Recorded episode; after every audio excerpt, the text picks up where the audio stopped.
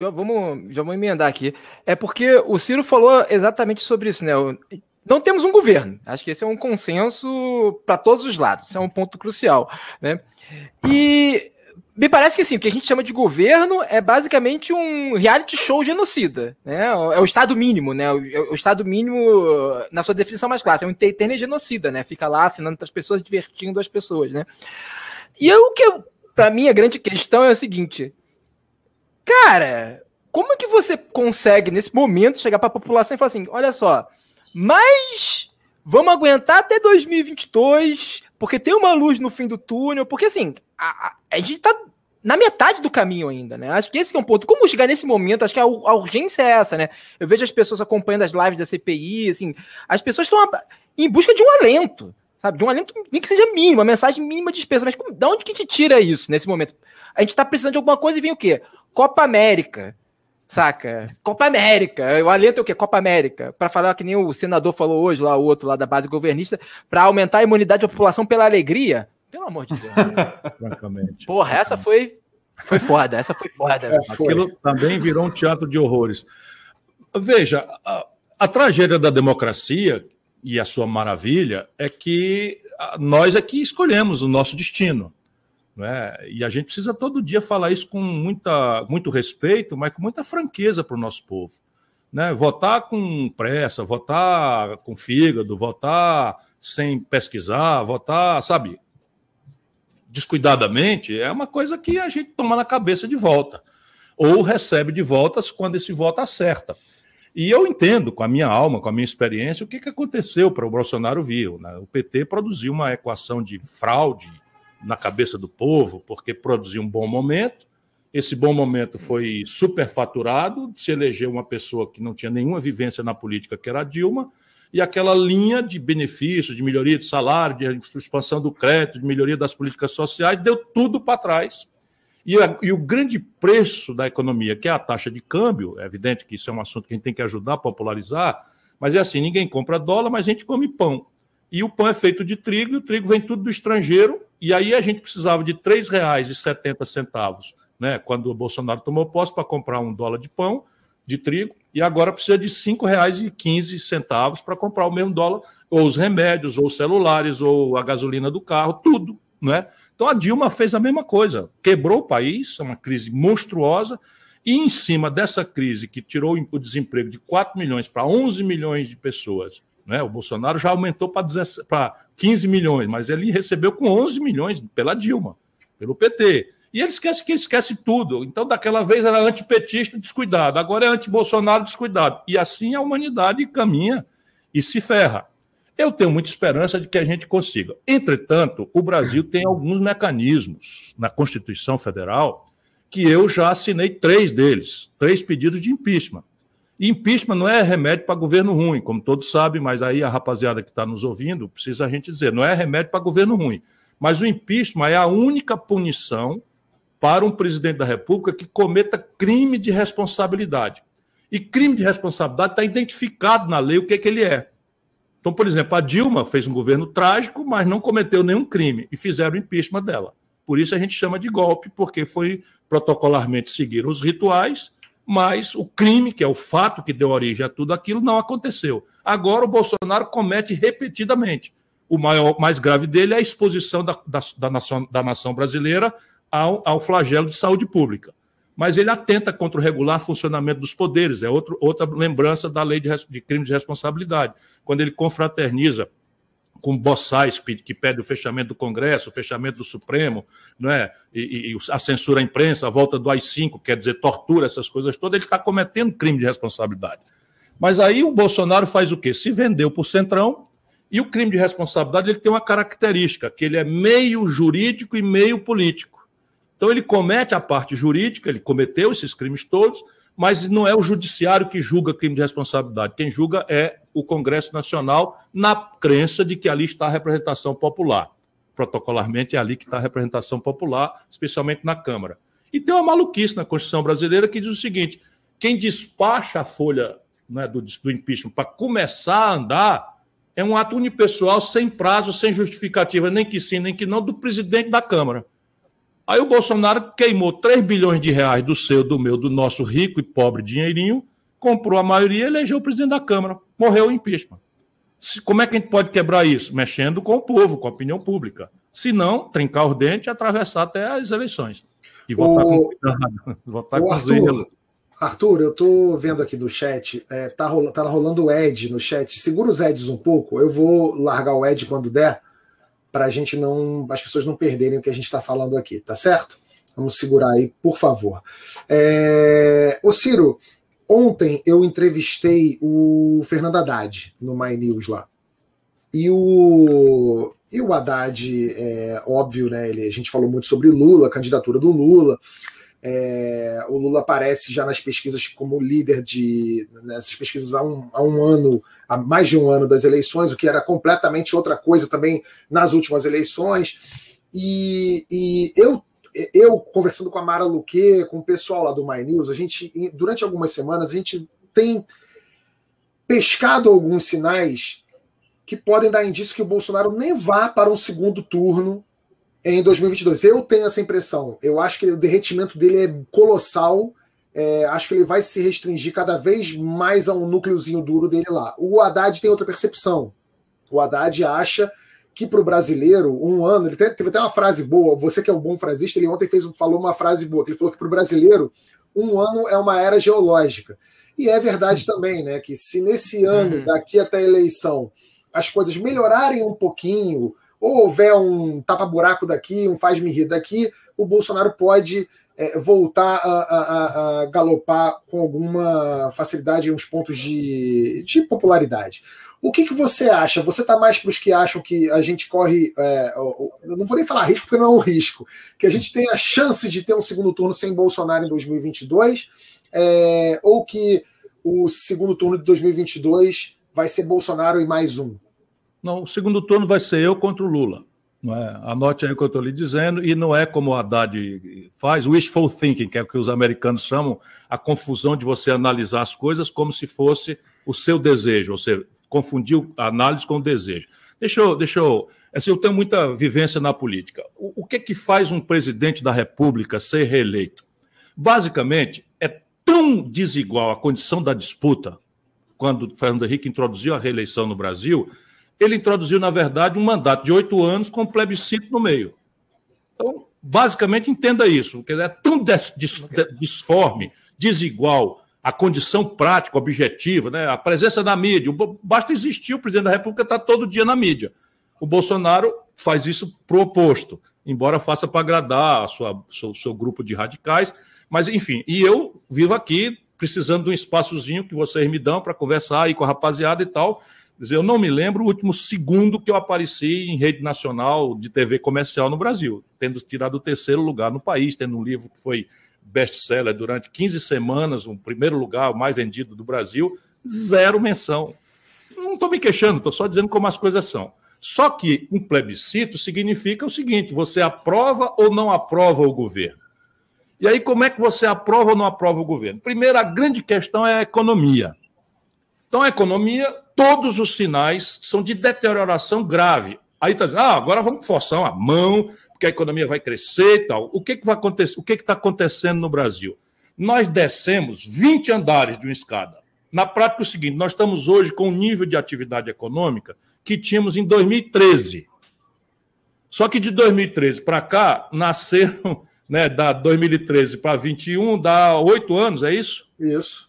Oito, oito anos, vezes 3 milhões, 24 milhões de pessoas nasceram e nós estamos com o nível de atividade econômica de 2013. Você vê o tamanho da tragédia, que já em 2013 o Brasil já era o país mais, mais miserável, mais desigual entre as economias organizadas do mundo. E as coisas só pioram. Então, o desemprego, 15 milhões de pessoas. O, o, as pessoas que desistiram de procurar emprego, o IBGE chama de desalento, 6 milhões de pessoas. O maior da história, o maior da história. Informalidade, o povo se virando para ganhando uma miséria, sem nenhuma proteção da lei, nem agora, sem décimo terceiro salário, sem, sem férias, sem nada, nada nem, nem seguro social, coisa nenhuma, nada, nem agora, nem na aposentadoria. 130 milhões de brasileiros. Fome, 20 milhões de pessoas, precariedade na ração básica que a gente precisa comer, né, de proteínas, etc. 130 milhões de pessoas. É uma tragédia para todos os ângulos que você queira considerar. Né? 70 milhões de pessoas humilhadas com o nome sujo no SPC. 6 milhões dessas pessoas são as pessoas que caíram no conto do FIES, que é o esquerdismo a brasileiro, esquerdismo lá PT. Pega o dinheiro do povo, entrega para o empresário do barão do, da, da, do, do, do ensino privado e deixa no meio o jovem endividado. 6 milhões estão devendo com o nome sujo no SPC sem dar conta de pagar a conta do FIES. E o empresário já embolsou esse dinheiro. Então, essa tragédia tem alguns sinais assim, vamos lá. O preço dos produtos brasileiros no estrangeiro estão bombando. Quando isso acontece, você mascara um pouco o desequilíbrio. Aí o dólar tende a cair um pouquinho, como já chegou em 5,90 e agora está em 5,12, 5,15. Então, isso é um sinalzinho favorável ao Bolsonaro. Né? Mas, assim, tem um ditado popular que diz que não existe vento a favor para piloto que não sabe o rumo que quer, que quer ter, entendeu? Então, acho que improvável. E a pandemia, nós estamos simplesmente agora, de, ah, vamos dizer, tirando a máscara e qualquer ilusão de que não teria sido o Bolsonaro o grande responsável pelo excesso de mortes que nós estamos vivenciando. A CPI, eu não acredito muito que ela vai dar em grande coisa, não. Difícil para mim, que conheço os personagens todos, acreditar que a moralização do Brasil vai sair de um relatório do Renan Calheiros.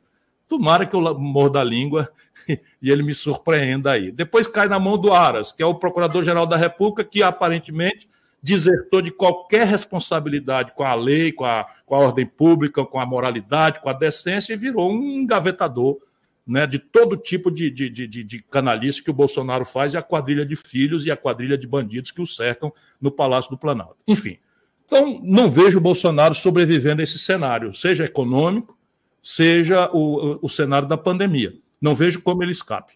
Só acho indelicado você falar assim do Renan Calheiros, que é pai do Orlando, né? O Calheiros. Meu tio, meu tio, meu tio. não, não, mas veja, Mentira, não, mentira. Tem, pare... vários, tem vários Calheiros, não é só o Orlando que eu respeito, não. O Renildo Calheiros, que é um companheiraço. Né? Tem muita gente, mas assim, eu, eu não falei nada. Eu acho só difícil que a moralização do Brasil venha de um relatório cuja autoria seja o Renan Calheiros. Vai me desculpar, eu conheço bastante bem o Renan Calheiros, não é meu pior inimigo, mas eu, eu, eu duvido, duvido mesmo. E se sou eu morder a língua, tomara, e sair um relatório sério, ele vai passar por esses senadores obscurantistas que o Orlando está acompanhando. É. Você tem um senador aqui do Ceará que é inacreditável, né? E agora a grande pergunta é: você ah. sabe a diferença entre vírus e protozoário? É um negócio de maluco, né? Que a, a vacina foi tirada de, de célula de feto abortado. Meu Deus do céu, é, é, é um teatro de horrores. Disso daí vai sair a moralização do Brasil? Muito improvável. Tomara eu que eu esteja enganado. É, Debet, o... eu tenho duas perguntas, posso fazer aqui? Claro, fica à vontade. A primeira delas é a seguinte: o Renan Calheiros ele é inimigo de alguém? Porque o Renan Calheiros ele é uma roça dos ventos, né? tipo, ele aponta para todos os lados, assim. Ele é o clássico. Tem aquele, aquele ditado, né? Se o Renan pular, você pula atrás porque tem um bote salva-vida ali, né, cara? Tipo, você vai com ele porque ele tá aí. Ninguém sobrevive tanto tempo na política, você sabe disso muito melhor que eu, né? Fazendo esse, não fazendo esse jogo dele. E a segunda, agora achei uma pergunta mais séria é, é uma pergunta mais séria. Assim, é, eu, eu sou da eu sou da, da, opinião que eu acho que nesse momento a gente caminha para uma situação até muito parecida com o que foi o Rio de Janeiro agora na eleição do Crivella, da eleição do, do Paz, né? Você tem um o candidato da oposição da, da, da, da situação com, com, uma rejeição impeditiva, né? Vai chegar em, eu acho que muito assim eu não consigo ver uma solução a curto e médio prazo para o Brasil. Inclusive, acho que é sempre bom falar sobre gestão de expectativas, sabe? Assim, a pessoa que se, que for presidente em 2022 vai ter que falar para os eleitores, falar, olha, gente, a situação está complicada e, assim, vai demorar um tempo para resolver, né? Eu acho que esse é um ponto crucial. É, então, assim, eu é acho que... Botafogo, basicamente. É basicamente eu com o Botafogo sei bem do que eu tô falando. É basicamente o Botafogo no meio de um campeonato brasileiro do ano passado, sabe? Quando você fala assim, olha, vai dar ruim, vamos esperar a segunda, vamos esperar para vir aí para se recuperar, né? A minha grande questão, assim, eu acho que de fato corre-se o risco, dentro desse cenário, de, do, do, do, do, Bolsonaro não ir para o segundo turno. Isso vai depender né, de dois fatores que eu acho. Um é, é sei lá, quem seria o, o, vice ou a vice do Lula, né? Porque aí, de, dependendo do nome, vai gerar uma, uma, pressão, né? Mas a outra, quem seriam os outros candidatos? Você é um deles, né? Para você ir para o segundo turno, pra, na maneira como eu vejo, você vai ter que fazer uma tarefa que me parece, sendo muito sincero, beira o impossível que é você vencer essa máquina de rejeição desse núcleo duro bolsonarista, que em 2018 te tinha como um dos alvos prioritários até o momento que eles não achavam que o Haddad para o segundo turno. É. E assim, os seus posicionamentos atuais mostram um certo, olha só, gente, eu, eu sou, uma, eu sou uma alternativa viável para vocês. Mas qual é assim o seu plano para essas pessoas que falam assim, cara, a gente não quer mais um mais a esquerda no poder. A gente não quer mais saber de esquerda no poder. Não, não, não é isso não. É, ah. Você tem muita sabedoria no encaminhamento da pergunta. O, o, problema do Brasil é tão grave, tão profundo, que a gente pode dizer claramente que é um fim de ciclo histórico. Então, nós uhum. estamos vivenciando um fim de ciclo histórico. A grande questão é se a eleição de 2022 vai parir o novo ou se ela vai ser, a, vamos dizer, o prego no caixão da velha ordem. O que, é que eu quero dizer? Eu quero dizer o seguinte: o Brasil tem sido governado por um padrão de economia que é o chamado neoliberalismo, que não é um palavrão. O neoliberalismo é um marco de economia política implantado na Europa a partir do Reino Unido, por razões muito específicas deles, e que foi depois visto como espécie de fim da história, ou seja, todos, todos os países do mundo tinham que imitar as instituições vitoriosas da guerra, na Guerra Fria, que foram as, os países do Atlântico Norte, os americanos, os europeus, etc. Isso é uma grande baboseira, sempre foi uma grande baboseira, nunca houve sustentabilidade. Eu já tinha um livro denunciando isso em 95, né? mas agora ninguém mais sério defende esta baboseira. A crise de 2008 enterrou este modelo. Né? Uhum. E ele renova-se no Brasil. E, e, se renova com a retórica mais disparatada. Veja, qual era a forma com que o Fernando Henrique administrava a economia brasileira? Câmbio flutuante, superávit primário, meta de inflação. Qual era a forma que o Lula utilizou durante oito anos? Câmbio flutuante, meta de inflação, superávit primário. Rigorosamente a mesma coisa. O Meirelles, que formulou a política econômica do governo Lula-PT, era o ministro da Fazenda do Temer, que eles chamam de golpista, e é hoje o secretário de Fazenda do Dória. Não é possível que as pessoas não vão perceber em algum momento que tem alguma coisa profundamente errada. Que é isso? O crime perfeito foi a organização reconhecida como de esquerda adotou a economia política da direita e propôs uma espécie de humanização do caminho. Né? Então, políticas sociais compensatórias que estão lá no ideário. Não, Bolsa Família, né? expansão do crédito, tudo isso sem sustentação econômica nenhuma. Tanto que vai ter um momento ótimo com o Lula depois quebra igualzinho, no mesmo filme que quebrou com o Fernando Henrique. Só que agora não dá mais, passou do limite. Sabe por quê? Porque a dívida pública, para onde vai toda essa sujeira, todo o desequilíbrio, toda coisa, vai para a dívida pública. E dívida, a gente sabe, né? Pelo menos eu, olhando todo dia meu cheque especial, um juro exorbitante, dívida tem um limite, porque e o Brasil está chegando ao limite único na história de 100% do PIB de dívida. Quando uma dívida galopa desse jeito, ela em curto prazo começa a esquentar o dinheiro e aumenta o preço dela, que é o juro. Então nós estamos fechando uma janela de oportunidade, os Bolsonaro, de novo, uh, Tabet, lá se vem a onda para o Bolsonaro. Os juros vão subir violentamente na hora que a economia está fria. Ou seja, chegou-se ao fundo do poço. Então, do seu ponto de vista econômico, social, moral, político, nós chegamos ao fundo do poço. E aí o que é que estão querendo fazer? Confinar o povo brasileiro para negar isso de novo. E não é possível. Aí, veja bem, eu tenho uma proposta, não é, não é fazendo comercial e já fazendo, que eu acho que é importante para todos nós darmos o rosto, a cara para bater. Esse negócio de votar em Chico, Manel, Maria, porque é frasista, porque é simpático, porque é charmoso, porque não sei o quê. Isso é uma grande bobeira que nós estamos cometendo. Né? Todo povo sábio bota o pé atrás, pode ter sua predileção, sua paixão, sua, sua coisa, mas, pô, bota o pé atrás e obriga os políticos a discutir os problemas, identificar as causas, as raízes dos problemas, propor soluções, estabelecer o quanto custa, dizer de onde vem o dinheiro, porque é aí que está o buziles. Compreende? No Brasil, o imposto sobre heranças é 4%. As grandes heranças acima de 20 milhões de reais, num país em que cinco pessoas têm fortuna equivalente ao que 100 milhões de pessoas possuem. Então, aí você diz assim: vai dar merda? Vai dar merda. Pronto, falei o último, o único palavrão que eu vou falar aqui na noite de hoje. Ah, Mas, não. Se, você se fica à vontade. Você né? me deve mais uns três, pelo menos, aí. então, veja. Agora, é tão grave meu caro Orlando, meu professor, que a solução pode ser rápida. Olha, olha que, hum. que coisa interessante. Por quê? Porque é, é a pedagogia do caos. vou te dar um exemplo aqui prático. Né? O meu projeto já pensa politicamente os prazos também. O que fazer, onde é que nós vamos cutucar a onça com a vara curta, cobrar imposto de mais rico, e eles vão vir para comer meu fígado. Não é? E eu vou tentar. Enfim, o Lula já está nos vendendo de novo. Está tudo certo, vamos para o debate.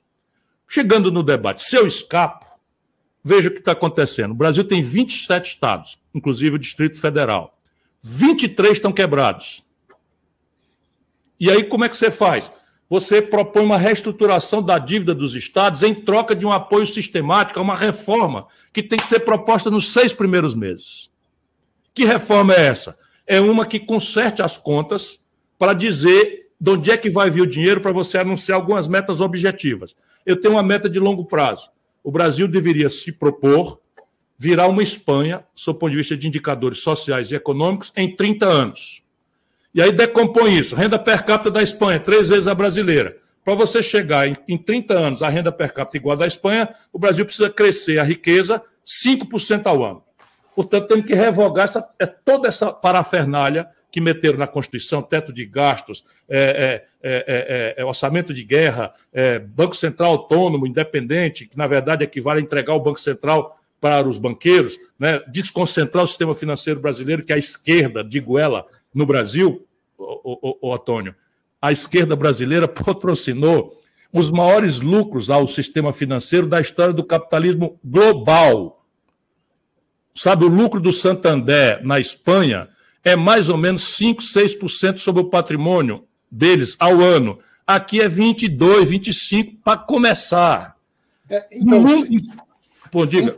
Então, Ciro, assim, é, isso que você está falando é verdade. Assim, todo mundo sabe que o, os banqueiros lucraram muito durante o governo Lula, né? Só que isso, por incrível que pareça, quando alguma, alguém vai fazer uma análise é, do cenário político, quando alguém projeta 2022, isso acaba virando até algo em favor do Lula, né? Aquela história da carta aos brasileiros, que ele tá essa semana agora, por exemplo, falaram que o. Isso tem a ver com a pergunta do Orlando sobre a questão do vice, né? Sugerir, levantou-se a possibilidade de ser o Henrique Meirelles o vice do Lula para 2022, e que foi só sugerirem isso que o mercado, a tal do mercado, essa entidade mercado invisível, com a sua mão maravilhosa, falou: opa, e já, a gente já gosta muito do Meirelles e tal. Isso, isso óbvio, conta a favor do Lula, porque o Lula é PT, e o PT é aquela, já tem aquela fatia do PT o mercado vai ficar muito feliz com o Henrique Meirelles de vice. O Bolsonaro, óbvio, imagina, o Bolsonaro, se for procurar o oposto dele para o vice, ele nunca vai fazer isso. O Bolsonaro, pelo contrário, ele vai pegar alguém mais à direita ainda dele para ser vice, né? O, o atual, apesar de não gostar muito do atual dele, que é o Mourão, é capaz de ele pegar, sei lá, o Olavo de Carvalho para ser o vice dele, algum, algum cloroquineiro vai ser o vice Damares. dele. É, Damares. o Adamares, um Weintraub, eu sei lá, o Paulo Cintura, eu sei lá quem vai ser o, o, o Paulo vice Cintura. Do, é, o vice do Bolsonaro, o Mário Frias, né, enfim. Botar um filho dele, talvez, como é, vice, tudo é, é possível. Tudo é possível, tudo é possível. E aí, e aí vem a minha pergunta para você, Ciro. É, você já tem um vice? É, um passarinho me contou que o teu vice tem assim muita chance de ser o Mandetta. É possível? Não, é muito cedo. É porque é possível, é, mas o Mandetta eu preciso respeitar, porque ele é ele mesmo candidato a presidente da República. E eu tenho muita delicadeza, muito respeito às estruturas partidárias. Eu não, não gosto de jogar clandestinamente, eu não gosto, enfim. Então, eu estou fazendo um esforço. Esse projeto que eu defendo, ele tem metas objetivas, ele tem custo, orçamentação, tem prazo, enfim. E eu vou propor isso com muita clareza. E vai ter um lugar para cada grupo de interesse do Brasil nesse projeto, né? As pessoas vão, vão poder se identificar ali se eu conseguir mostrar o projeto naturalmente. Não é? O livro, no Brasil, você imagina, best-seller vendeu 150 mil exemplares. Né? É, é uma proeza extraordinária, mas não é por aí que eu vou conseguir mostrar as ideias. Enfim, paciência, vamos lá, disciplina. Mas, mas veja, o vice, no caso brasileiro, que é outra deformação do nosso presidencialismo, deveria ser alguém que complementasse a imagem da chapa. Então é o seguinte: se eu sou um branquelo, deveria ser uma pessoa negra, num país que é majoritariamente negro. Né? Se eu sou hétero, cis, né? Você deveria ser uma, uma mulher, né? hétero também, ou, ou, ou não, enfim, lá nos Estados Unidos foi assim que se completou, uma pessoa mais jovem, uma pessoa mais velha, eu sou do Nordeste, uma pessoa do Sul, do Sudeste e tal. Mas tudo isso, deixa eu dizer para vocês, tudo que está acontecendo no Brasil é uma deformação produzida pelo Supremo Tribunal Federal. O Supremo Tribunal Federal, cinco anos depois, e 20 recursos, e mais ou menos com o mesmo assunto depois, descobriu que a vara de Curitiba não era o lugar de julgar o Lula. Aí o Lula entra nessa e se anuncia inocente. O tribunal não inocentou o Lula. O tribunal disse: olha, ops, não era lá em Curitiba, o Lula tinha que ser julgado aqui em Brasília. Resultado prático: vai começar tudo de novo.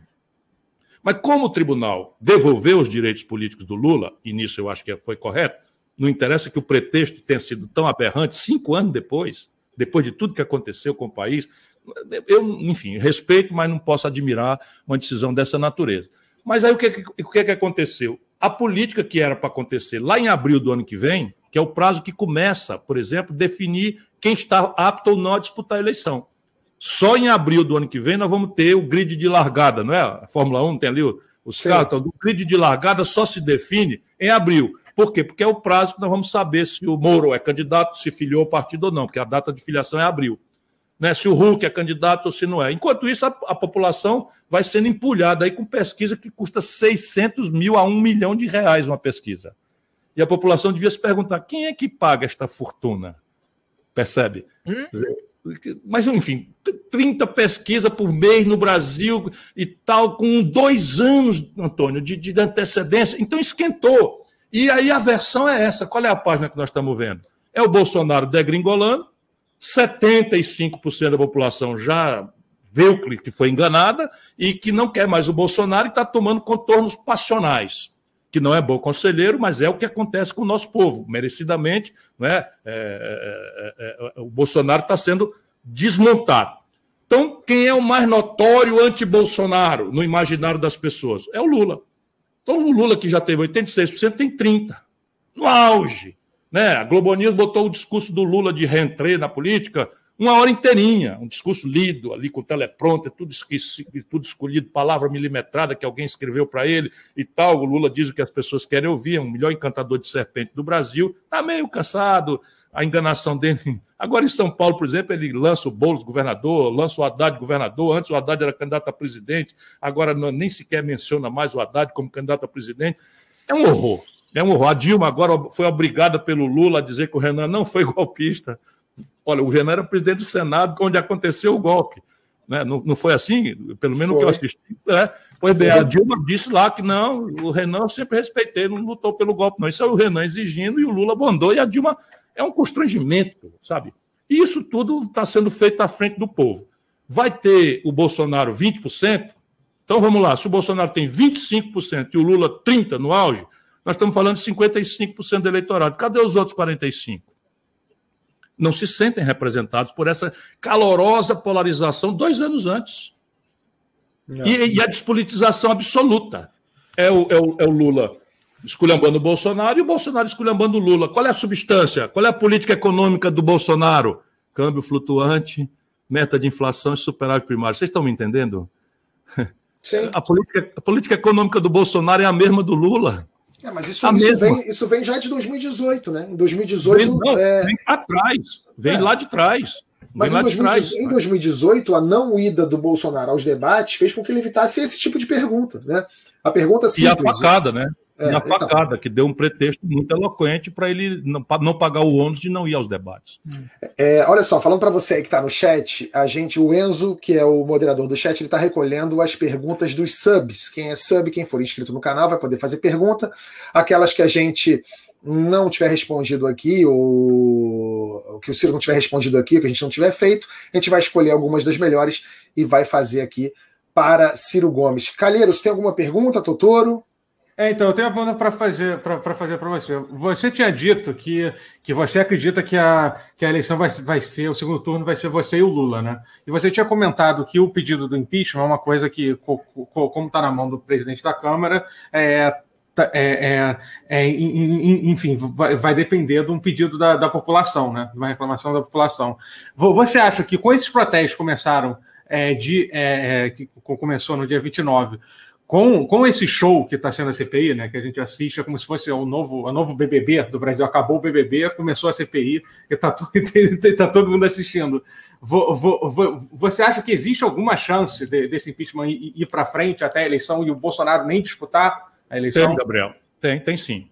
Tem, não é provável a preço de hoje, mas as coisas funcionam assim no Brasil. Você tem a, a própria elite, né, é uma espécie de fusível né? Então a própria elite está é, tá com muita queixa do Bolsonaro. Votou em massa, a elite que eu digo do ponto de vista da grana, do dinheiro, os, os, os ricos, né? Então, ah, os rentistas, o sistema financeiro votou em massa no Bolsonaro.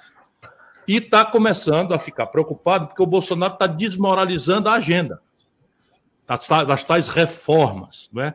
Além de que são muito mal, muito mal pensadas, muito pouco refletidas e estão tá sempre atirando no pé. Então, a reforma da Previdência, ninguém parou para ver, a Previdência está com um buraco maior do que antes da reforma. Por quê? Porque o problema da Previdência brasileira é a brutal informalização do mercado de trabalho que eles agravaram com a reforma trabalhista. Então, você, se você não tem carteira assinada, não contribui para a Previdência. E, de alguma forma, em algum momento, você vai ter benefício da Previdência. E eles fizeram uma, uma reforma meia-bomba que pesou 80 de cada 100 reais de sacrifício nas costas do povo mais pobre deixando os privilégios, por exemplo, dos militares agravados. Quando eles são 2%, levam quase a metade do, do, do, do dinheiro do setor público. E, e, aí, e isso que escapa do, de, um, de um governo progressista de verdade, de um governo decente de verdade, que o Brasil precisa achar o caminho de construir. O resto é lambança. Agora, como é que constrói isso? Então, a manifestação de rua. Eu fiquei com o coração apertado, porque, veja, é uma massa de gente que está lutando por nós, pelo Brasil. Mas está errado. Está errado. Sabe, nesse momento nós estamos escalando a terceira onda da pandemia, que vai pegar em cima de um patamar muito alto ainda. Nós estamos com uma média móvel de 1.880 casos, quase 2 mil casos de morte por dia. É. E nós vamos pegar uma terceira onda a partir daí, o que quer dizer que nós vamos para 750 mil pessoas mortas ali por, por, por setembro, data na qual a gente andando a passo de carga do manco na vacinação, percebe? Então, nós não, nós, enfim, eu fiquei muito angustiado, muito angustiado, dizer, pelo menos se você vai, eu não vou. Você vai, eu respeito você, mas, por favor, porra, mantenha a distância, bota a máscara, usa o álcool em gel, mas aglomerou demais, aglomerou demais, e o Bolsonaro vai usar isso contra o Brasil, percebe? Mas a, o, o acumulado está ganhando pontos gradualmente e a elite pode achar em algum momento, e isso tem a ver com o tal comportamento do tal centrão. Porque o centrão é governista de todos os governos. É uma lógica de fazer política. Eles estavam com o Fernando Henrique, eles estavam com a Dilma, eles estavam com Lula, eles estavam com Michel Temer e eles estão com Bolsonaro. Mas na véspera do impeachment da Dilma, eles estavam lá e saíram e votaram pelo impeachment da Dilma. Eu mesmo, negociando para tentar impedir o golpe, tive com um ministro do PP na véspera, na véspera mesmo, disse, olha, não tem mais jeito. Agora não tem mais jeito, eu lutei muito, mas a Dilma falou, fez muita bobagem, e como fez mesmo, né? E foi-se embora. Isso pode acontecer no Brasil, pode acontecer. É, é, Calheiros, fala, vou deixar é, é, Não, é porque ele falou isso, é interessante até porque o PP agora mandou um vamos marcar pro Bolsonaro, né? Tipo, ele tava procurando partido, né? Ele falou: não, vamos marcar na volta, a gente se fala. Porque é aquilo, é mais fácil você negociar o seu apoio pro próximo governo se o, teu, se o candidato a presidente não tiver lá, né? Mas eu queria perguntar pro Ciro, porque você falou dos 40% que não estão se sentindo representados na política, enfim. E eu acho que esse é um ponto importante e a gente vê isso no mundo inteiro acontecendo, um aumento de pessoas, de não votantes, é um aumento do não voto, né? Enfim. E na, na sua campanha de 2018, teve um movimento que eu achei que foi um momento interessante em termos de comunicação política, que foi a história do vou tirar seu nome da SPC, né? Que nesse momento, eu não sei se o Brasil esse é o do Brasil. Todos precisamos. Aliás, o chat tem aqui várias pessoas escrevendo: Ciro, tira meu nome do SPC. Ciro, tira meu nome do SPC. Vai. Desculpa, que, que a... Não, tudo deu certo, mas porque apela de fato para uma, uma, certa camada média da população, né? Enfim, que, que, tem, que teve acesso a crédito, né? Enfim, porque isso também a gente sabe que também isso marca muito bem que é o pobre e o, e o remediado, vamos colocar aqui assim no Brasil. O, que, que você acha que você pode gerar em 2022 para, de certa maneira, porque assim, esse eleitorado, essa é uma bola que está quicando na área, para usar uma metáfora do futebol. Né? Em todas as eleições de 2020 agora, mesma coisa, se repetiu, não voto, foi, sei lá, o segundo mais votado. Né? Então, esse que estão fazendo seja um voto que vai fazer a diferença entre o dia e a noite né, em 2022. Como que você acha que você pode atrair esse pessoal para o teu lado? Falar assim, ah, gente, é, eu de fato sou a terceira via. Eu de fato, porque assim, mais uma vez, muita gente te identifica com o PT. Muita, você mesmo falou, você estava negociando na época da Dilma, né? Muita gente te identifica com isso, né? Então, assim, como que você pode chegar para essa pessoa e não, então, confie em mim porque eu, eu não sou uma alternativa para esses dois, tipo assim, em termos de propaganda, de comunicação para essas pessoas, sabe? Como que você pode falar para a pessoa, para minha vizinha aqui de Bangu, falar, ó, vota em mim, não vota no Lula nem no Bolsonaro? Veja, eu tenho respondido essa pergunta sempre reconhecendo com muita humildade que é, uma, é uma, uma pedreira o meu caminho. Não é simples, né? Nunca foi simples, mas assim, é a história que eu quero fazer. Porque se eu, se eu quisesse me eleger presidente da República, eu tinha me acomodado lá, lá atrás no PSDB, eu fui ministro da Fazenda, ajudei a fazer o real. E quando o Fernando Henrique traiu os compromissos, eu rompi, ninguém entendeu nada. Fui-me embora para os Estados Unidos, virei um acadêmico, fui escrever livros, fazer palestras, fiquei desfiliado de partido, depois voltei para o Brasil, me filiei a um partido nanico com dois deputados, para postular essa questão do Brasil. E fui candidato a presidente já três vezes, né? Vou, vou, vou tentar a quarta vez, espero que dessa vez com alguma, alguma chance de êxito. Mas como é, que, como é que a eleição majoritária acontece? A eleição é o seguinte: ela tem que ter uma certa naturalidade. E a naturalidade, eu, eu, comparo sempre como se fosse um foguete de três estágios. Né? A SpaceX não tem tantos estágios, mas o Saturno V lá atrás, que levou o homem à Lua, tinha. Né? O primeiro estágio, que é o mais poderoso, aquele que arranca o, o, o foguete do chão, da gravidade, etc., que tira da inércia e tal, tem nada a ver com Chico, Manel, Maria. É o estado de espírito geral da sociedade. Então, a, a questão básica é: o que é que o Brasil quer? Manter o que está aí ou mudar? Mudar para onde? Voltar ao passado ou tentar uma coisa nova? Então, se eu tiver certo, eu acho que o Brasil quer mudar e quer tentar uma coisa nova. Isso é ruim para a polarização. O Bolsonaro e o Lula querem confinar, por isso que é tão quente. Há dois anos do processo, parece que nós estamos na véspera da eleição, um calor danado, uma pancadaria imensa e tal, porque eles querem destruir as, as opções, porque ambos têm essa simbiótica, ou seja, uma, uma relação parasitária de um com o outro, em que um depende do outro. Um é a negação do outro e a afirmação da, do, da não política. E isto explica o fenômeno, por que a deserção do povo, especialmente as gerações mais jovens, porque as pessoas não, têm, não veem mudança nenhuma, é a mesma coisa. Sabe, o Bolsonaro prometeu a mudança assentada na moralidade, assentada na nova política, no gestor, no gabinete técnico, e virou o que ele sempre foi, uma grande estelionatário, um 71 geral, um 71 completo. Um homem que vem do baixíssimo clero, que vem ligado à política mais podre do Rio de Janeiro, conectado com Eduardo Cunha, conectado com Sérgio Cabral, com tudo que não presta. Eu fui contemporâneo dele na Câmara. O Bolsonaro roubava dinheiro da gasolina, meus companheiros. Roubava dinheiro da gasolina, que era o dinheiro que ele tinha para administrar. Se vocês duvidarem, achando que eu estou exagerando, entra no portal da transparência e veja gabinete Ciro Gomes. Quanto gastou de gasolina, mês a mês, durante o mandato, com o Jair Messias Bolsonaro, deputado tinha lá conta de 12 mil reais no mês e eu 600 reais. Se, você botar 12 mil reais de gasolina num carro, dá para rodar quatro vezes o planeta Terra, percebe? Então, ele roubava nisso, essas ninharias, e, e, corrompeu os filhos desde pequeno. Um grande picareta. E se apresenta como o homem que ia moralizar contra a corrupção generalizada do PT. Meu irmão, a decepção do nosso povo é muito grande. A gente tem que se colocar no lugar de um cidadão que não é politizado como nós, né? Que tem dificuldade para pagar a conta do aluguel, que tem dificuldade para. Enfim, para tudo enquanto a política para ele é um ruído. É um barulho, né? é, é só putaria. Pronto, falei o segundo. Né? Falei o segundo uhum. palavrão aqui. Né? Mais um, você pede, mais um, você pede uma música. Isso que eu ia falar, mais um pede música, né? Agora, como é que a gente muda isso? É ideia, em vez de personalidade, exemplo e militância. Né? Exemplo, porque o que encanta o jovem não é conversa mole, é exemplo. Então, como diz o meu filho Gael, eu se garanto. Vamos lá, faz o julgamento aí. Competência, olha a minha biografia, olha o meu currículo. Decência, moral. vamos lá, vamos, vamos examinar quantos inquéritos eu respondi em 40 anos de vida pública. Nunca, nenhum.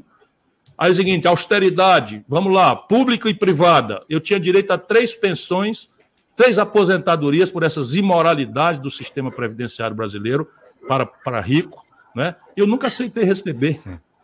E eu não tenho empresa, não sou rico, não tenho televisão, não tenho rádio, não sei o quê. Percebe? Então, eu, eu, eu tenho uma vida republicana. Então, para mim é isso. A ideia, a ideia está aqui. Quem quiser conhecer como é que resolve o problema do Brasil, e não é minha. Isso aqui são 20 anos de luta consultando o melhor da inteligência brasileira, o circuito acadêmico internacional, que eu palestro em todo canto, conheço os maiores experts em políticas públicas do mundo, não é? e está maduro para o Brasil amadurecer. É fácil? Não, não é fácil. Por quê? Porque eleição, normalmente, como, como o Calheiros falou, tem muito componente emocional, muito raso, muito superficial. Se você encaixa, por exemplo, o, o, o, a questão do SPC, eles desmoralizaram, como se fosse uma promessa demagógica minha, que eu, que eu ia tirar o nome das pessoas do SPC. Isso é um caso estudado. Sabe por quê? Porque 60% do PIB brasileiro, quando cresce, e nós estamos há 10 anos sem crescer nada, é puxado pelo consumo das famílias. E o consumo das famílias vem da renda, do emprego e do crédito. Renda e emprego vem depois que a economia cresce. O que é que pode ser alcançado por uma política pública? O crédito. Por quê? Porque aqui no Ceará a gente faz isso todo mês há mais de 10 anos. Sabe? A gente chama as pessoas, aí pega a dívida da pessoa com a Casa Bahia, quando ela vai ver, ela não entende. Ela comprou um micro-ondas de 600, micro de 600 reais, em, em 10 prestações, pagou 3 e ficou devendo né, é, é, é, 8, 9 prestações. Quando ela vai ver, ela está devendo 10, 10 vezes o que ela tinha pago, o que ela tinha contratado, porque tem lá juro, multa, e ela não tem ninguém por ela. Aqui nós botamos o PROCON da Prefeitura de Fortaleza, nós conseguimos desconto, Calheiro, de 90% na conta do povo. 90%. Agora, onde é que morre? Os 10% o povo não tem para pagar. Qual era a minha proposta? Fazer a Caixa Econômica financiar com juro decente. Qual é o mistério disso? É tão simples, né? O, de fazer. Ô, Ciro, você estava falando sobre essa questão parasitária do Lula com o Bolsonaro, e eu tendo a concordar com você, eu acho que, de fato, um necessita do outro para ficar mais forte.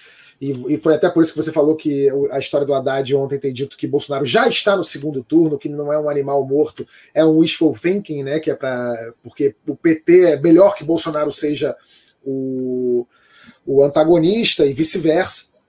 É, todos nós aqui, eu conheço gente que votou no Bolsonaro e que está muito desgostosa com o Bolsonaro, que fala que não vai votar no Bolsonaro de jeito nenhum, mas que se for Bolsonaro e Lula, vai ter que votar no Bolsonaro porque não vota no Lula.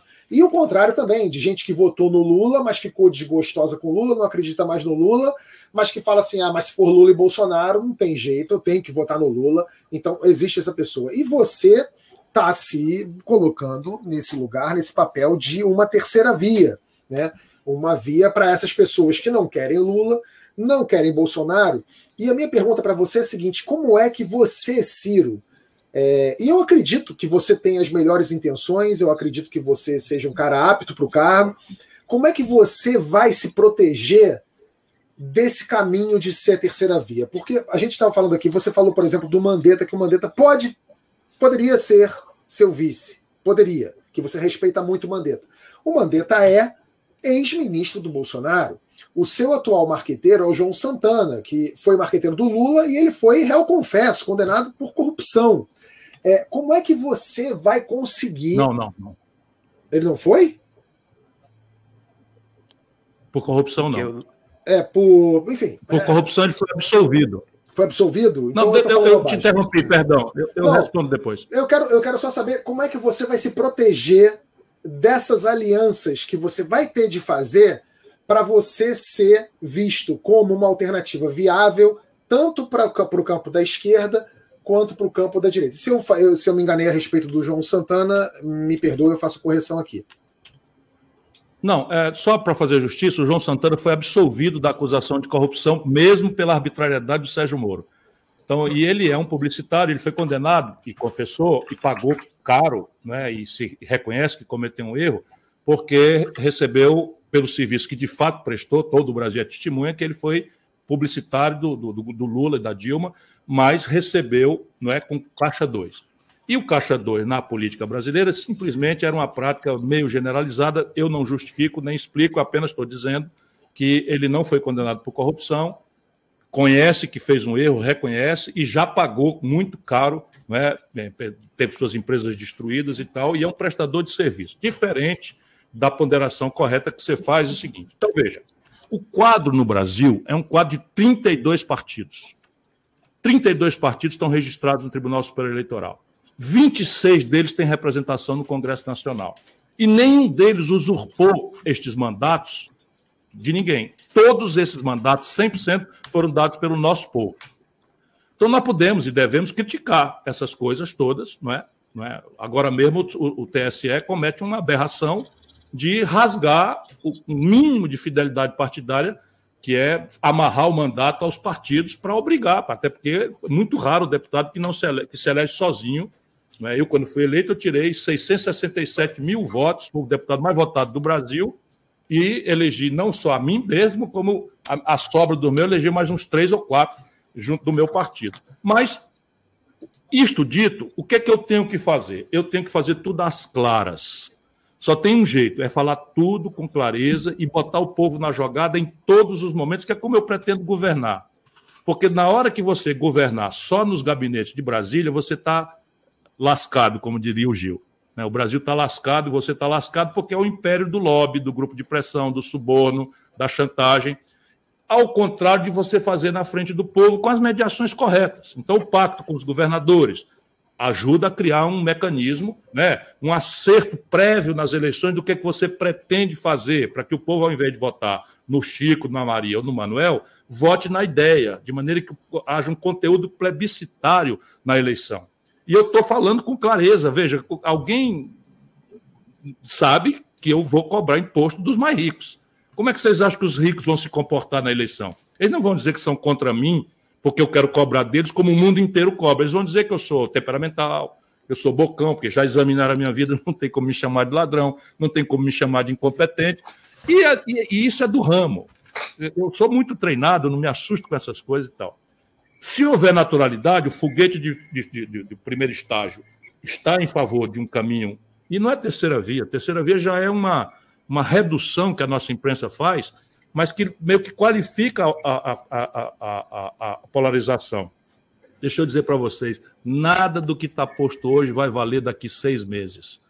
Neste ponto, o, o Haddad tem razão, embora ele conheça pouco a vida brasileira, mas daqui seis meses, quando ficar flagrante que o Bolsonaro vai estar derrotado, essa descompressão vai permitir ao povo brasileiro, sabe, não votar com o dedo no nariz no coisa ruim, porque o coisa pior é muito pior.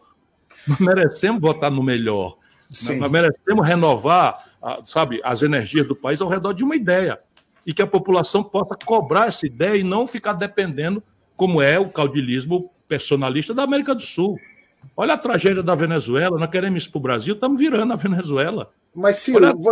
você, você acha que você acha que é, é, é, essa polarização a gente concorda, é péssima, é ruim, ela já é, traz malefícios, mas é, para você, essa, se o Bolsonaro continuar derretendo é, esse fogo no parquinho que o Lula e o, e o Bolsonaro, o lulismo e o bolsonarismo estão promovendo antecipadamente, se isso tudo, é, se esse fogo diminuir, o derretimento continuar, você não acha que isso pode te ajudar, no fim das contas, no sentido de o, o teu. O, se fosse comparando com um jogo de futebol, você acha que o primeiro turno das eleições é uma final antecipada para você?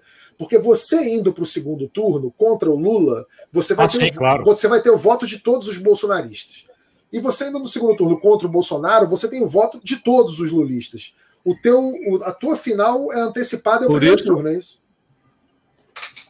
Claro, e, e, eles sabem disso. Ambos sabem disso. Se você olhar esse ambiente eh, virtual de internet, o gabinete do ódio do Bolsonaro e o gabinete do ódio do PT, do Lula, né, que o Lula é que comanda diretamente, eles não se atacam. É tudo em cima da, da, da, da alternativa. E veja, porque nesse campo, quem está sendo mais resiliente sou eu. Resiliente quer dizer, eu tenho uhum. aguentado a pancadaria, porque, como diz o Gael, eu se garanto, né? Eu se garanto, eu tenho disciplina, eu tenho bom humor, eu amo isso que eu estou fazendo, eu tenho paixão pelo povo brasileiro. Não é? E esse negócio da pandemia, agora inventou esse negócio. Eu viajava todo dia para falar para mil garotos, 700 garotos das universidades, para criar uma corrente de opinião. Isso foi criado no Brasil. Hoje existe uma corrente de opinião politizada entre os jovens da Universidade Brasileira, que é uma coisa generosa que, que assim, eu estou feliz como militante porque criei essa corrente de opinião muito exigente, inclusive comigo, que é como eu quero que todo mundo seja. Quem fica apaixonado por política é povo idiota. Apaixonado, você gosta, tem simpatia, mas, porra, peraí. Ficar apaixonado por político, tem que botar o político para discutir os assuntos, ver se ele tem coerência entre o que diz e o que fez quando teve a oportunidade. Né? E, e agora nós vamos ensinar para o jovem brasileiro não é só porque o Bolsonaro é uma tragédia que o crime compensa. Peraí, eu estou é. noutra. Estou noutra completamente diferente. Então, veja, nesse momento, nesse momento, quem está resistindo sou eu. O Moro derreteu, o Luciano Huck, que era uma tentativa da elite brasileira de né, botar um estagiário aí na presidência da República que pudesse entregar o Banco Central diretamente para eles resolverem o problema. Né? O Huck mesmo não topou isso, também aparentemente não vai ser candidato, o Moro não vai ser candidato. O Dória está muito mal em São Paulo, que é um ponto de partida dele. Lá em São Paulo não está nada bem. O Mandetta está se esforçando, mas a daí a percorrer o Brasil, a ser conhecido, é de, ou conhecer o Brasil também. Então quem está na área sou eu, estou pedindo a bola, passa. Garanto que se vier a meia altura, eu faço gol de bicicleta. Faço, faço lindo esse gol aí. É... Calheiros, você tem alguma pergunta para o Ciro? Eu vou daqui a, da, logo após a pergunta do Calheiros, eu vou abrir para as perguntas do chat, tá? Tem várias perguntas ótimas aqui já. É, eu, eu, eu, eu, confesso que eu tive um pequeno problema técnico, eu não acompanhei a última, a última questão do Ciro, então, a última resposta do Ciro. Mas assim, a minha, acho que a minha você pergunta. Quer, você, quer, você, você, quer, que eu parta para as perguntas do chat e depois você volta? Você que sabe. Eu acho que é melhor, eu acho que é melhor, porque eu perdi a última explicação dele. então, então, então tá bom. Eu vou começar aqui, eu vou começar logo pela pergunta da Ludgaia, que está aqui no chat. Ela pergunta para você, Ciro. Aliás, é um. É, eu confesso que me pegou de surpresa, mas no fim eu gostei. Quando você e o PDT se manifestaram a favor do voto impresso, não sei se foi exatamente a favor do voto impresso ou quiseram debater isso. Eu quero que você diga se você é a favor ou não do voto impresso aqui. Só quero deixar claro o seguinte, Ciro: quando as manchetes deram que você queria debater isso, que você e o PDT eram a favor do voto impresso, eu gostei, por quê? Porque deu tela azul na cabeça dos bolsonaristas. Porque os caras estavam. É, isso era tipo a maior bandeira deles, assim. Ah, se o Bolsonaro perder, é porque não tinha voto impresso, é o voto impresso, sei lá o quê. Lá o quê. Aí, de repente, o cara acordou e falou assim: como é que esse canalha da esquerda quer a mesma coisa que eu? E aí deu um nó em todo mundo. Ciro, você é a favor ou contra o voto impresso e por quê? E o que eu falei tem algum sentido? Eu quero vacina, eu quero vacina, eu quero socorro emergencial e eu quero fora Bolsonaro. Entretanto, e essa é a nossa prioridade, do PDT, minha, do Lupe, todo mundo. Mas eu, a gente está na área.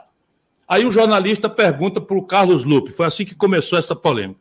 Lupe, e, e, como é essa história aí do voto impresso? Ora, o PDT é o partido que era do Brizola. O Brizola levantou-se uma fraude contra ele na Proconsult.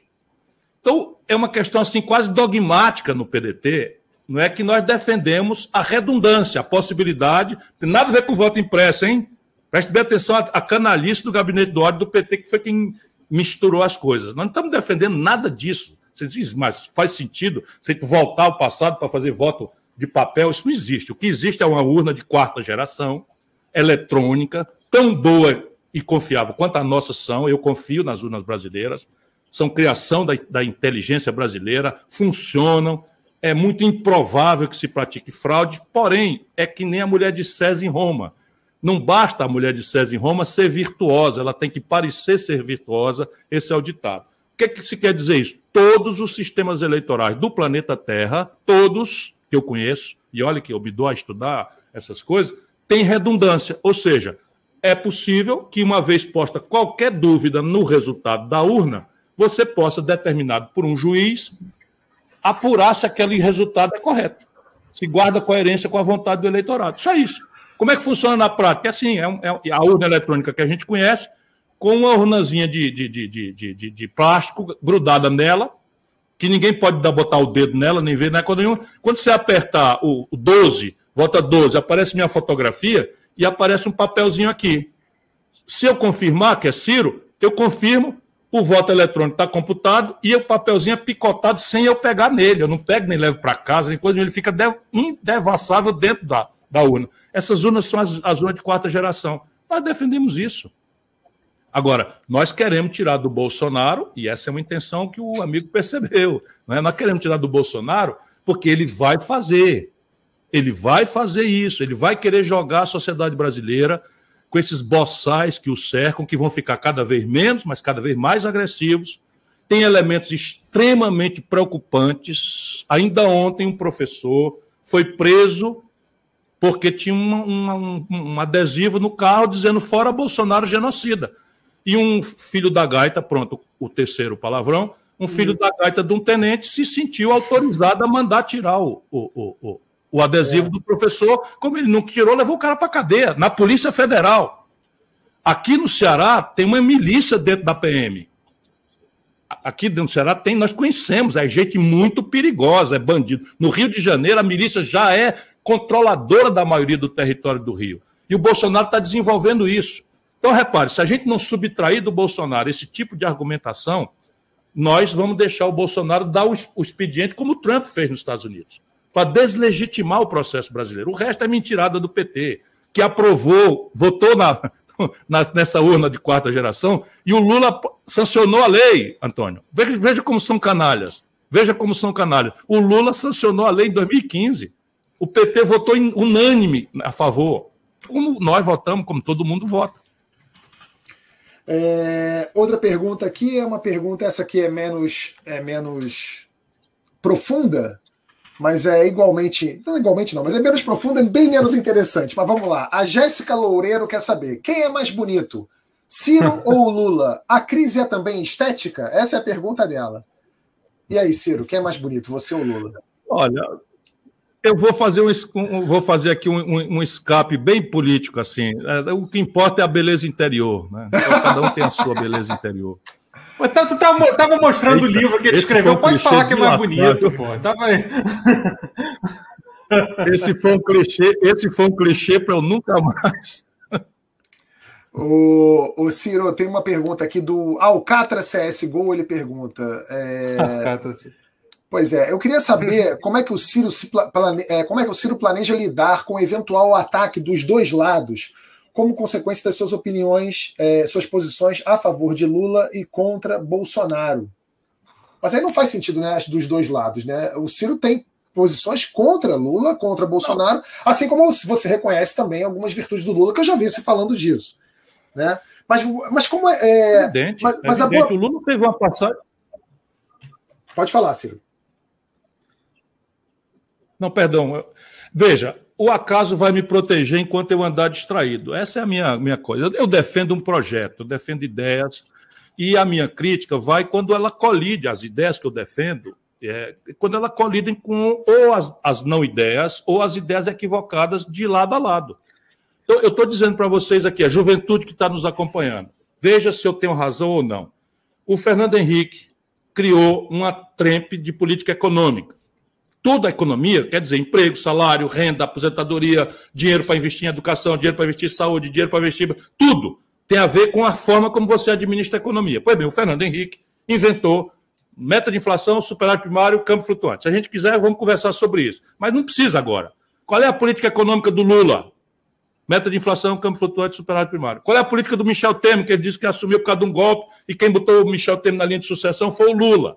Mas quer que todo mundo seja idiota e todo mundo esqueça que ele não foi nada, que houve um golpe, e o golpe agora não é mais porque o Renan Calheiros, que presidiu o golpe, não é mais golpe porque está com ele. Percebe? Vamos, vamos devagar. Mas qual era a política econômica do Michel Temer? Câmbio flutuante, superávit primário, meta de inflação. Qual era a política econômica do Bolsonaro, do Guedes? Política econômica do Bolsonaro, do Guedes, câmbio flutuante, meta de inflação, agravada agora, teto de gastos. Compreende? Sabe o que é o teto de gastos, rapaziada? O Brasil está congelado o investimento em gente por 20 anos, num país que nasce quase 3 milhões de bebês por ano. Percebe isso? É o que é o teto de gastos. Não existe esta aberração em nenhuma constituição do planeta Terra. E sabe qual é a despesa que está fora do teto de gasto? Juro para banqueiro. Sabe quanto é que juro e rolagem de dívida leva do orçamento, que é a lei que prevê todas as receitas e as despesas? 52 de cada 100 reais. Uma palavra do Lula petezada contra isso, pelo amor de Deus, uma palavrinha só.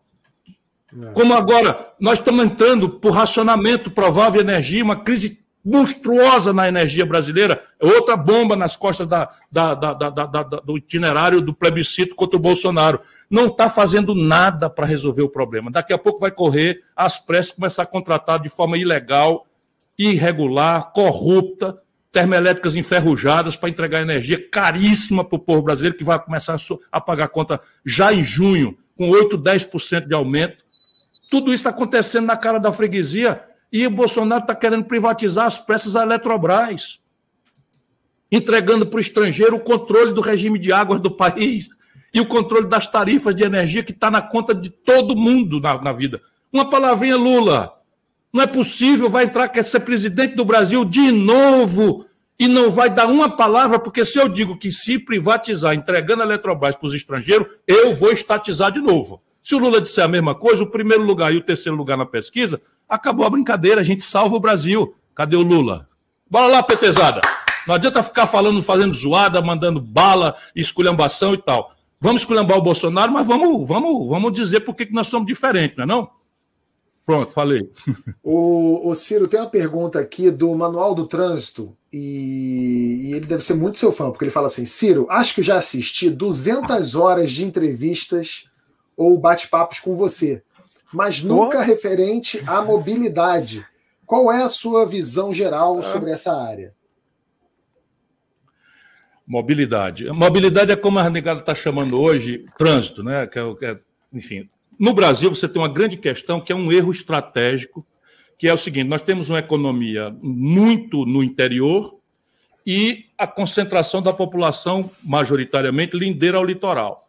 Uma, uma lógica para nós seria ferrovia, que é o meio mais barato, do, do campo para o litoral, e cabotagem no litoral.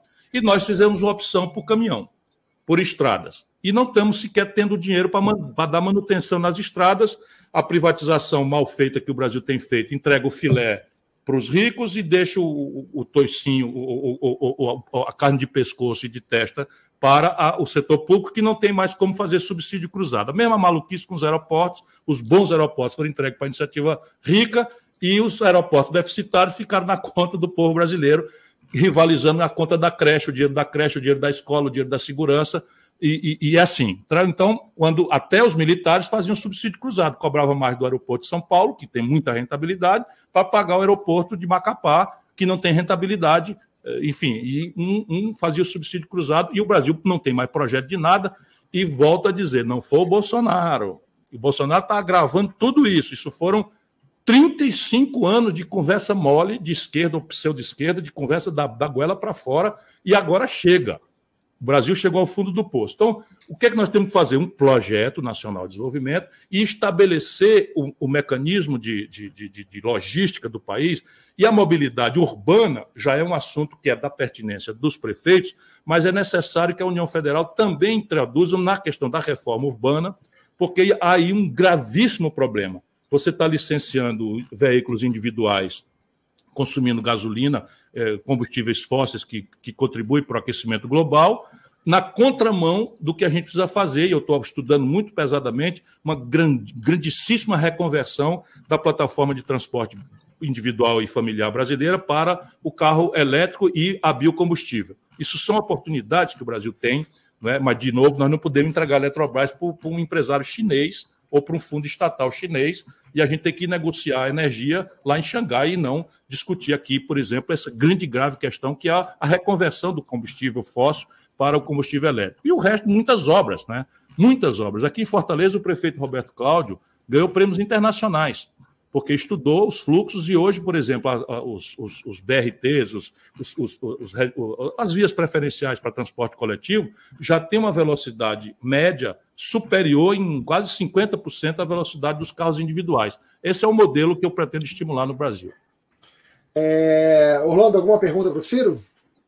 Tenho, tem sim. É, Ciro, na verdade são duas. A primeira é: quem cobra ágio é ladrão e quem paga é otário? Essa, é essa, pergunta... foi opinião, essa foi uma opinião que eu dei quando estava tentando salvar o real, e graças a Deus eu consegui.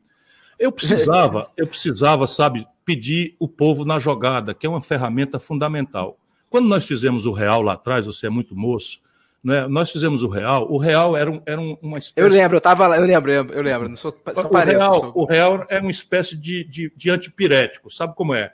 Quando você está com febre, o problema não é a febre, né? A febre é um sinal que o organismo da gente manda para dizer que tem um agente infeccioso acontecendo. Por mal comparando, o real era isso. Um antipirético, ou seja, nós íamos tratar a febre, que era uma inflação que chegou a 84% num único mês, não é? e precisávamos levar o doente para a cirurgia. Tratamos a febre com tanto sucesso que o Fernando Henrique pegou o doente e levou para o baile funk. e aí está a tragédia que nós estamos vivendo até hoje. O Lula continua e o Bolsonaro continua a mesma modelagem econômica e interrompida por ciclos de voo de galinha em que você anima o consumo, quebra o país, anima o consumo, quebra o país. E, e isso realmente está acumulando uma tragédia é, na, na nosso, no nosso país. Naquela época, o que acontece? Quando você termina a inflação assim, do dia para a noite, como nós fizemos, o povo fica mais confortável, porque para de perder dinheiro por dia, por hora, que era a inflação brasileira, e vai às compras. Vai às compras 24 horas depois que, o, que, que a inflação acaba. E aí é, a prestação passa a ser né, fixa, etc, etc. Pois bem, na hora que a população vai em massa às compras, a produção não acompanha na mesma velocidade, a produção demora um pouco. Então foi todo mundo comprar carro, resultado, não tinha carro, e aí o que, acontece? Os ricos começam a pagar mais caro, que é o ágil, né? Paga, começa a pagar mais caro para sair da fila. Então, eu precisava que uma frase chegasse imediatamente ao conjunto da população de forma compreensível para salvar o plano. Então, quem paga, quem paga, quem cobra ágil é ladrão e quem paga é otário. Isso é minha convicção.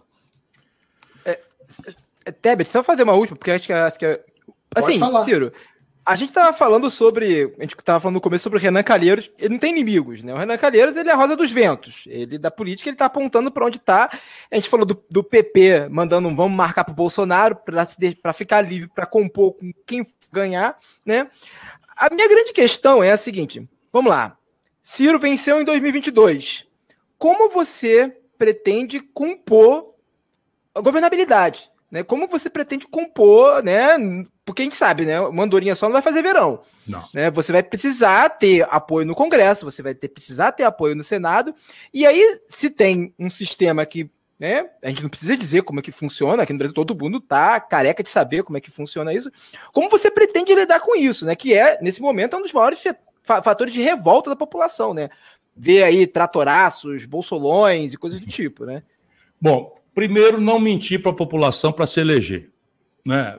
Porque se você propõe o que você está querendo fazer, esse voto dado a você vai ser. As pessoas vão, vão atacar suas ideias. E isso qualifica o debate. E o voto, então, não é dado a uma pessoa, mas a um conjunto de ideias. Então, isso já, já estabelece um conteúdo plebiscitário que eu vou buscar, e como eu tenho feito, as pessoas, ah, mas a eleição é marketing, é não sei o quê, tá bom. Então, deixa a negada falando marketing aí, eu vou propor vou achar linguagens, vou achar frases, vou achar então, o melhor publicitário do mundo me ajudando, que é o João Santana. Então, então propor. Vamos lá, vou pedir às pessoas que se apoiam esse conjunto de ideias e a minha candidatura, que me deem um deputado e um senador coerentes com essa linha, porque eu vou dizer todo dia, diferente do que o Bolsonaro fez, né, de que todas essas ideias precisam ter trânsito negociado no Congresso Nacional. Eu não sou candidato a ditador nem a imperador do Brasil sou candidato a presidente. E vou dizer para as pessoas o que eu já disse em, em, em 18. Quem vocês elegerem, é com eles que eu vou negociar. Ao contrário do Bolsonaro, que mentiu que não ia ter negociação, não. Negociar é necessário, é imperativo num país que tem 27 estados, 27 escolas políticas distintas, 32 partidos registrados, 26 partidos com representação no Congresso, nenhum deputado está ali se não foi eleito pelo nosso povo. Portanto, respeitar tudo isso. Então, começa propondo. Segundo, pedindo para a população fazer um alinhamento. Isso funciona, viu? Só para vocês terem uma ideia, o PSL era um partido que ninguém sabia que existia e elegeu 50 deputados com o Bolsonaro, apesar de ele nem sequer ter feito campanha. Como eu vou fazer sistemática para que a população vote naqueles deputados e senadores que estejam alinhados com essa linha.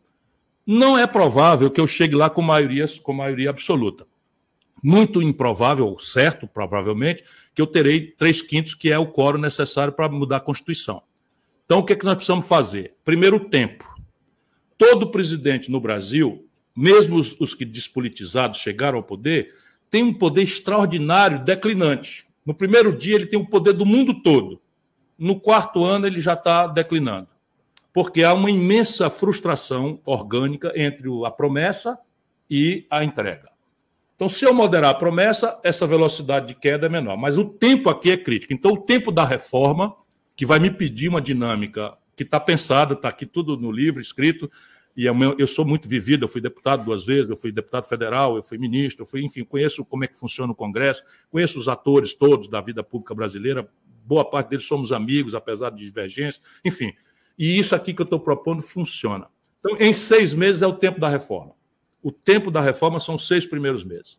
Agora, como é que eu vou mediar o conflito? Eu vou dizer o seguinte: estou pensando até se não vale a pena já assumir o fim da reeleição, para mim mesmo. Por quê? Porque no Brasil ninguém confessa, mas todo presidente se elege com da reeleição, que foi um erro grave que aconteceu com o Fernando Henrique também, a oposição se coloca para destruir o cara.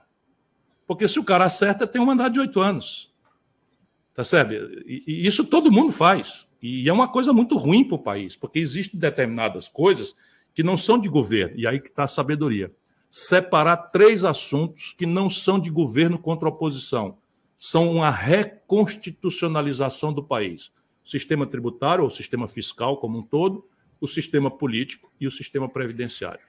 Basicamente, esses três, essas três reformas, o presidente tem que fazer uma grande mediação sem ser situação contra, contra, contra a oposição. E aí a grande, o grande fator é mediar com os partidos, mediar com a liderança do Congresso, mas trazer um novo pacto federativo com os governadores que estarão eleitos também, na mesma onda popular mas estarão recebendo 23 estados quebrados. Sabe qual é o estado mais equilibrado do Brasil, que tem a maior taxa de investimento por cabeça do país? O Ceará. Né? Onde a minha tropa aqui, a minha turma, a minha, minha nossa coligação de 11 partidos governa já há algum tempo. Funciona. Eu vou, eu vou ler aqui uma. uma é, é, um apelo, na verdade, e tem uma, uma pergunta. A pergunta é do Leonardo Souza BR. Ele fala assim: Como você, candidato Ciro, se considera de esquerda e critica o PT, mas foi ministro do Lula e nenhum dos principais movimentos de esquerda, como o MST e o MTST, tem o apoio do PDT, seu atual partido? Com essas informações, o PT já fez muito mais que o senhor e o PDT. É a pergunta dele, a observação dele. E logo depois, para dar uma atenuada, tem uma pergunta aqui do FPS Duck, que ele escreve assim: doei dinheiro para a live e esqueci de pagar a conta de água. Ciro, me tira do SPC. Deixa eu dizer aqui, eu fui candidato a presidente do Brasil em 98 contra o Lula e contra o Fernando Henrique. Não é? Eu fui candidato a presidente do Brasil em 2002 contra o Serra e contra o Lula. E eu fui candidato a, a presidente do Brasil em 2018, contra o Lula, que mentiu para o povo que era candidato, fraudou as eleições, produziu o Bolsonaro. Percebe? Então eu não sou do PT, não sou, não sou do Lula. Apenas eu sou um democrata e uma pessoa que cultiva a humildade. Quando aconteceu de no segundo turno eu não estando lá, eu achava que entre o, o não, eu, eu, achava que a melhor, a melhor proposta era a minha, senão eu não era candidato mas não foi assim que a maioria do povo entendeu. E eu amo o povo brasileiro. Então, eu votei naquele que eu considerava mais vizinho, embora fosse diferente, mais aproximado das minhas ideias. Votei no Lula. No dia seguinte, ele me fez um apelo patético para ser ministro. Eu recusei, mas pediu muito para ser. Eu, tá bom, vou na condição de, e dei a ele algumas condições. Uma delas é tirar do papel uma ideia de Dom, Dom Pedro II, que era o projeto de transposição de São Francisco. E fiz um bom trabalho, o Lula fez um bom trabalho, eu não tenho nenhuma queixa desta fase. Né? Naquela fase, por exemplo, é só pegar aí no, no, no, no Google. Né? O Lula tem opiniões sobre mim muito claras. É só dizer no passado o que, que ele acha de mim. Não vou eu devassar isso porque eu tenho ética, me comporto. Né? E, enfim. Mas daí para diante, eu não aceitei mais ser ministro. Foi, muitos, foram muitos convites, muitos apelos no segundo mandato. Eu não aceitei mais ser ministro. Fiquei lá até o fim no primeiro mandato, depois não, não quis mais. Por quê? Porque o Lula mudou completamente. O Lula se corrompeu. O Lula passou a amar o poder acima de qualquer coisa, qualquer circunstância. E tudo que eu estou dizendo agora, eu disse na data. Vá no Google, você que está zangadinho, vá no Google e me faça essa homenagem. Vá no Google e veja lá se eu não denunciei publicamente que o Lula estava cometendo um erro histórico de botar o Michel Temer, um corrupto notório, na linha de sucessão do Brasil. Quando eu fiz essa declaração, está nos jornais. A Dilma disse que eu estava fazendo isso porque eu estava magoado. Ela confiava muito no Michel Temer. Enfim, aí passa o tempo. Depois eu fui lá no Lula. O Lula não é possível você entregar furnas para Eduardo Cunha. o Eduardo Cunha vai roubar e vai comprar a maioria dos deputados, vai virar presidente da Câmara. Isso está tudo nos jornais. Está tudo nos jornais, meu irmão. Eu, eu, eu não tenho essa queixa. Agora, o MST, pergunta ao MST o que, que eles pensam sobre mim. Pergunta ao, M, ao MTST e o meu camarada e amigo Guilherme Boulos o que, que ele pensa sobre mim. Ele não pensa igual a petezada desonesta e picareta, não. Pensa outra coisa completamente diferente. Aliás, almoçamos recentemente juntos na casa do Juliano, presidente do PSOL, que o Lula está querendo quebrar o PSOL. Se você quiser entender a estratégia do Lula, ele não deixa nascer nada perto dele. Nada. No PT, um partido importante como é o PT, não tem um segundo. Ele faz com a Haddad a humilhação que faz, é? a humilhação que faz, e porque não nasce um segundo perto do Lula. O PCdoB ele acabou de liquidar. Agora está partindo para liquidar o PSOL. Vai ver o que ele está fazendo com o pessoal do Rio de Janeiro, vai ver o que ele está fazendo com o pessoal de, de, de, de, São Paulo. Esse é o plano do Lula, destruir tudo para que fique só ele, e agora baseado na negação do Bolsonaro e sem mudar nada, e completamente corrompido completamente. A corrupção no Brasil virou é, mecanismo central de poder do modelo de poder do PT. O Palocci é algum aliado que o Lula trouxe? O Palocci é o braço direito do projeto. Antônio, o Palocci assinou um cheque de 100 milhões de reais devolvendo numa delação premiada. Ainda ficou com 40 milhões no bolso. É... Nós vamos achar que 70% do eleitorado brasileiro que votou no Bolsonaro é tudo fascista e gado. Se o PT quiser assumir isso, assuma. Eu não, eu estou noutra. É, só fazer umas observações aqui, o, só corrigindo a informação que eu tinha dado sobre o João Santana, de fato, ele não foi condenado por corrupção, ele foi condenado por lavagem de direito, mas ele foi absolvido pela por corrupção, né? Só para deixar bem claro, é, é, eu tinha me equivocado, mas não é Valeu. é culpa sua, não é culpa sua, é porque a nossa mídia fala isso mesmo.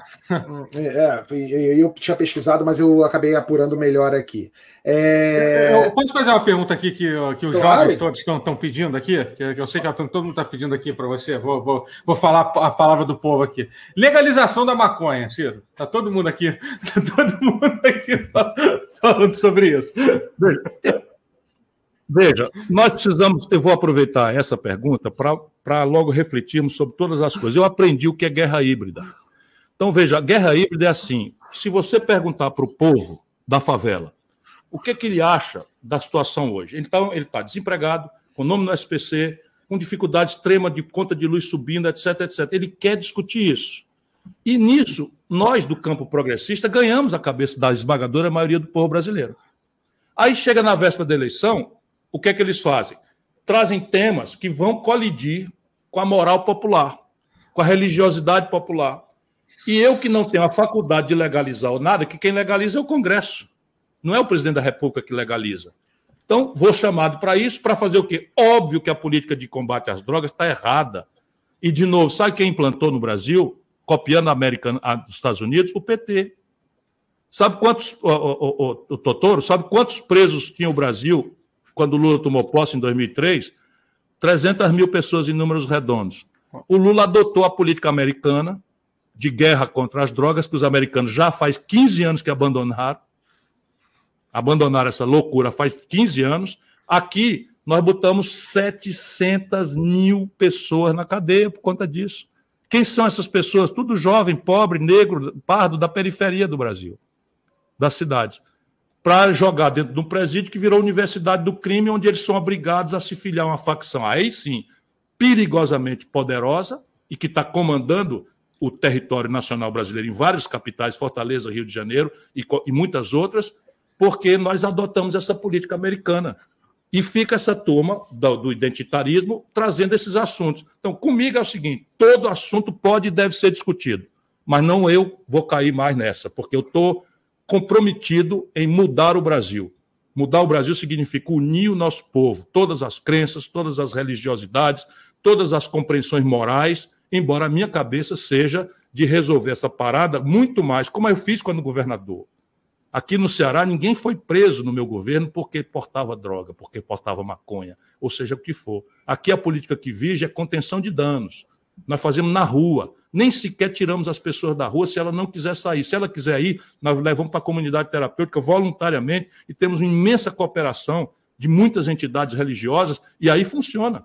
Como fizemos planejamento familiar, basicamente sem fazer pedagogia de nada, com o apoio da pastoral da criança. Doutora Zilda Arnes de São Paulo vinha para cá, Dona Luiz Lochaider, nós ganhamos o Prêmio Mundial de Combate à Mortalidade Infantil. Então, ao invés de a gente ficar com essas babaquices de identitarismo, fragmentando a, a sociedade brasileira, e aí o que acontece? O Rio de Janeiro é típico, típico, né? Então você vai para a Zona Sul, senta ali com a turma boa, que é a minha turma, fui casado com um artista, 18 anos, são as maravilhosas pessoas. E a gente senta, troca uma ideia, toma um chopp, não sei o que e tal, e estão todos de acordo nesses temas modernos, todos. Aí quem ganha é o Bolsonaro, o Witzel e o Crivella. Ah, paciência. É, eu entendo o que você está falando, Ciro, até porque esses assuntos não são nem decididos pelo, pela caneta do presidente, né? Isso. Isso tem que passar pelo Congresso. Mas eu entendo você, mas você não respondeu, né, Ciro? E o, eu, Sim, mas, eu, mas, eu, disse que não ia mais entrar nisso. É claro, é claro. Não vou, não, vou, mais entrar, por quê? Porque eu quero homenagear a moral popular. Eu entendo. Quero homenagear as igrejas, quero homenagear a religiosidade do nosso povo. Então, Agora, o brasileiro conte comigo para o que eu já fiz eu estou dizendo que eu fui governador do Ceará, eu comandei a polícia civil, militar, claro. e aqui ninguém foi preso por causa disso. Acabou. Você deixou, você deixou claro o seguinte: olha, eu vou discutir isso, se eu tiver que discutir isso, eu vou discutir isso lá na frente, não vou cair nessa arapuca agora. Não. Mas lá, quando eu era governador, o cara podia fumar o baseado dele em paz, que não ia para cadeia por causa disso. Foi o que você me respondeu aqui. É, isso também, essa pergunta também é assunto como, por exemplo, aborto e maconha, são esses assuntos que vêm né, para a mesma coisa. Mesma coisa. Agora, tem um assunto que eu queria levantar para você, que eu queria saber se você coloca esse assunto também na mesma. Olha, na mesma, na Antônio, mesma... Antônio, deixa eu só te dar um dado, só para você ver como a, como a guerra híbrida funciona. Só para você ter uma ideia. Hum. Eu sou professor de direito. O aborto é um dos quatro crimes que vão à júri popular. É infanticídio, induzimento, instigação, auxílio ao suicídio, homicídio, que todo mundo sabe, e aborto. Eu não tenho notícia do último júri que foi convocado no Brasil para condenar uma mulher por causa de aborto. Nenhuma notícia disso aqui. Só para você ter uma ideia. Não. É, agora, tem um outro assunto que eu, eu julgo muito importante, mas eu quero saber se você coloca ele nesse mesmo bojo do, da, da maconha, do aborto, como assim, isso é tema para jogar candidato contra a tradição da família brasileira, popularidade, sabe? é a tributação das igrejas. O que, que você acha desse tema, Ciro? Porque a igreja no Brasil ela, ela deixou há muito tempo né, de ser apenas o lugar onde a pessoa ia exercitar a fé dela, rezar, é, enaltecer o espírito, etc. Viraram mega corporações as igrejas. Né?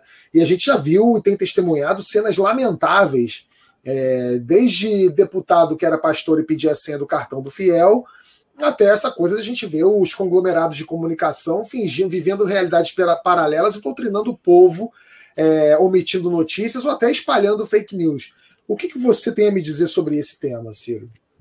A Constituição de 88, sobre cuja raiz democrática ninguém duvida, replicou entre nós uma lógica constitucional que está presente na maioria dos Estados nacionais democráticos do mundo, que é a imunidade de todos os templos. Então, esta é a questão. Então, isso daqui é da Constituição, está escrito na Constituição, com o mesmo status de, por exemplo, o papel para publicação de jornais. É uma, é uma decisão que se replica, na, na, na no, vamos dizer, no perfil constitucional da maioria das democracias do mundo. Entre nós brasileiros, o que está acontecendo? Entre nós brasileiros não é bem o caso apenas, mas está acontecendo muito a, o trânsito daquilo que é imune na Constituição para patrimônio privado. Eu quero crer que ninguém precisa mudar nada. Eu quero crer que isso daí é perfeitamente, é, é, vamos dizer, tributável. E deveria e deve estar sendo tributado. Tanto que a gente sabe que tem muitos autos de infração que a Receita Federal lavra contra a apropriação privada daquilo que é constitucionalmente imune, que são os templos. Maravilha. Orlando, alguma pergunta? Para a gente já vai encerrando aqui daqui a pouquinho, que o, a gente está chegando na hora do Ciro aqui. Não, eu, eu discordo, não vou ficar polemizando, porque eu discordo de algumas posições, né, especialmente sobre. Porque é isso, né? A gente sabe que o presidente tem um papel de orientação de política. Né? Ele é uma posição de um presidente ou de um presidenciável, vai orientar até para aglutinar né, candidaturas que defendam isso. Sim, mas por, bem, favor, acho... mas, mas, por favor, não fuja do meu argumento. Eu estou sendo só honesto em dizer que não. isso é um tema que nos separa nos separa Sim. do nosso povo, da religiosidade do nosso povo, da moral do nosso povo. E eu quero salvar o nosso povo, unir o nosso povo. Então eu não estou me furtando a essa posição. Eu apenas estou dizendo porque, repare, é muito bom. Vá lá para o Rio de Janeiro, não sei onde você atua. Lá no Rio de Janeiro, cada reunião é bem que no Rio de Janeiro. Então, vá lá no Rio de Janeiro. Quem é que governa vocês? Periferia do Rio de Janeiro. Quem é que governa vocês? O Crivella. Quem ganhou as eleições foi o Witzel. Quem ganhou as eleições foi o Bolsonaro. Nós vamos continuar cometendo esse erro estúpido de segregar o nosso povo, de trocar na cabeça do nosso povo o que é essencial, que é emprego, salário, saúde que funcione, educação que emancipe o filho do trabalhador, por um temário que é basicamente polêmico no mundo inteiro. Me diga onde é a política que funciona. Me ensine. Percebe? Não, vamos agora para o despotismo esclarecido, todos de bucho cheio, vamos fazer a defesa, a defesa das franquias do, do, do, identitárias todas. Ah, comigo não conta mais. Agora, quem quiser fazer uma pergunta nos arquivos, consulte. A minha opinião sempre foi dada. Agora eu sou candidato a presidente do Brasil. Quero unir o povo brasileiro. E eu não vou deixar ninguém desviar o assunto. É emprego, salário, educação, saúde e segurança. E vacina. Agora vacina e, e socorro emergencial. E fora Bolsonaro. é isso. Olha Desculpa, só. Calheiros, volta aí, volta aí. O papel do presidente da República você estava dizendo. Não, é porque eu acho que, eu, assim, como eu disse, temos opiniões, discordamos sobre isso, deixo claro com isso, não quer dizer que. E não vou ficar polemizando com relação a isso. Eu entendo o seu posicionamento enquanto estratégia de fato. Assim, você é um candidato, você se coloca como um candidato e, e, a sua estratégia é essa. Não, não tenho como dizer que sua estratégia é equivocada nesse, nesse sentido. É, é uma estratégia que você é, é um caminho que você quer trilhar para conseguir a sua eleição. O... Mas, assim, a minha, a minha questão com relação a isso, sem, sem polemizações, a minha questão é, é, é mais uma vez, como, vo... como você pretende mobilizar uma base eleitoral, né? então você pretende aglutinar, digamos, uma base de governadores, senadores, deputados, que tenham esses lemas com, com você, sejam alinhados ao, exatamente. Eu, quero eu só quero discutir emprego, é, saúde, educação, né? Mas, e ao mesmo tempo, como lidar, por exemplo, justamente, você estava falando dos mais jovens, né? Mas isso, de fato, é inegavelmente um tema dos mais jovens. Você vai pegar, por exemplo. Ah, não, não, não, mas espera aí um pouquinho. Eu não estou dizendo que eu não vou participar da discussão. Ah. Pelo contrário, qualquer assunto no meu governo será tratado com a devida decência e dignidade e sem tabu de nenhuma natureza. E o assunto das drogas é um assunto que tem que ser tratado. Vai ser, vai ser tratado na minha mesa, centralmente, porque aí só que vai ser o seguinte: as igrejas vão participar, não é? os profissionais de saúde vão participar, a melhor experiência internacional vai participar. Estou estudando profundamente a experiência portuguesa, que é uma experiência hábil. Eles tangenciam, eles tangenciam essa discussão, eles conseguiram. A Tractana, que é uma coisa que está funcionando no Portugal, que é o seguinte: eles, ao invés de fazer legalizar, não legalizar, que é um tema que envolve mil polêmicas e, uhum. e ninguém acerta a mão, porque isso é um flagelo do tempo moderno, o que, é que eles estão fazendo? Determinaram droga a droga uma quantidade, assim mesmo, uma quantidade abaixo da qual o assunto é de saúde pública, acima da qual o assunto é da polícia. Então, nem legalizar nem não legalizar, eles estabeleceram uma lógica em que basicamente tentam evoluir na prática para que o sistema é, de repressão só trate de grandes quantidades, definidas objetivamente. Estou estudando essa experiência. Parece ser uma experiência muito interessante. E eu não, eu não vou me furtar, que é isso. Eu sou o Ciro Gomes, cara. Eu apenas não vou deixar é que a guerra híbrida da, da, da direita americana, trazida para o Brasil pelo esse Steve Bannon, que está por trás da estratégia do Bolsonaro, cometa o equívoco que nós estamos cometendo. Nós estamos entregando de bandeja o nosso povo que tende a ser identificado conosco nos assuntos estratégicos, inclusive pesquisa de que são a favor do aumento de imposto para os ricos, em troca de nada. Troca de nada. Uma discussão estéril. Ah, o Ciro Gomes acabou a discussão aqui lá, Ciro Gomes a favor de não sei de quê. Pronto, ferrou tudo. Olha, só para ratificar isso que o Ciro falou sobre Portugal, Portugal tratou sim da descriminalização das drogas e deu certo lá, no sentido de que é, essa nova política reduziu drasticamente o consumo de drogas pesadas como a heroína e a cocaína, inclusive reduziu o número de doentes por HIV no nosso. Eu estou estudando profunda e detalhadamente o assunto. Estou estudando profunda e detalhadamente o assunto. Definitivamente, a política de guerra contra as drogas que o PT trouxe dos Estados Unidos para cá é um desastre que tem que ser mudado. Maravilha. Ciro, é, muito, muito, muito obrigado pela sua presença aqui. Espero que você volte mais vezes mais para frente. Quero ver você aqui quando você estiver em plena campanha, é, para a gente falar de novo com essa audiência. Tivemos uma audiência excelente aqui hoje. Quero agradecer a todos aqui do chat. Amanhã a gente volta com o Liminha e o Jairo Bauer. Quero agradecer também o Orlando. Orlando, muito obrigado.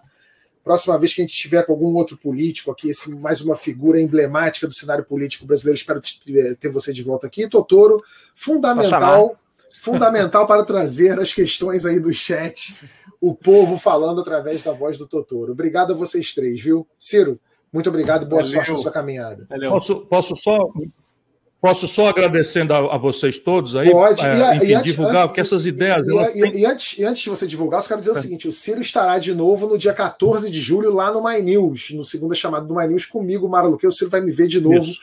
lá no dia 14. Pode falar, Ciro, fica à vontade, o espaço é seu.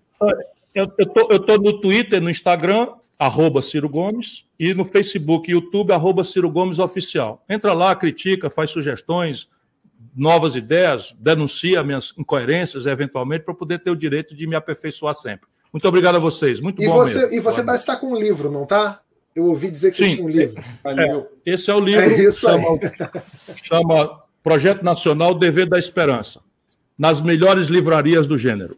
Muito obrigado, Ciro. Valeu. Muito obrigado. Muito um abraço para vocês todos. Valeu, valeu, Totoro. Obrigado, Totoro. Obrigado, valeu, valeu, Kívio. Valeu, Ciro. Eu sou fã, viu? Valeu, Pô, tamo junto, Ciro. Tamo junto, Cirão da Massa. É isso aí, Ciro Gomes conosco aqui, é, candidato a presidente em 2022. Espero que vocês tenham gostado é, o Orlando aqui com a gente, primeira aparição do Orlando, do Orlando aqui na live, e o Totoro sempre nos agraciando. Amanhã a gente volta. Que horas é amanhã? Alguém pode me dar uma cola aqui só para falar a hora certinha de amanhã?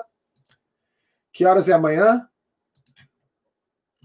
Ah, deixa eu ver aqui. Eu acho que eu tenho isso aqui em algum canto. Deixa eu ver aqui. Amanhã a gente volta com Liminha às. Aqui, achei. Amanhã tem Liminha às nove da noite. A partir de nove da noite aqui no Salve com o Liminha, o Jairo Bauer e o Rica Benozati,